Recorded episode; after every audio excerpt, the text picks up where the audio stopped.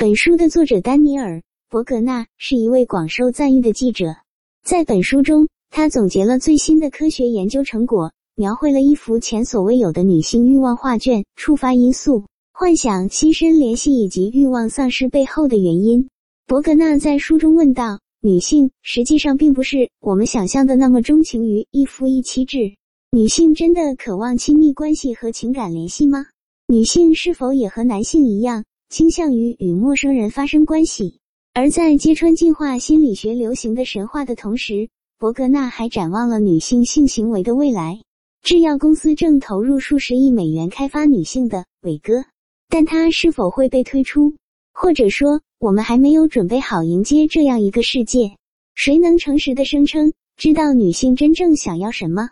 很明显，没有人。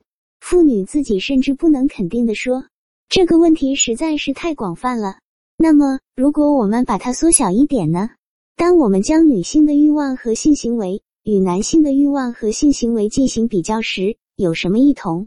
如果此时此刻你觉得自己迷失在一大片问号中，不要担心。大多数人和你一样对此一无所知。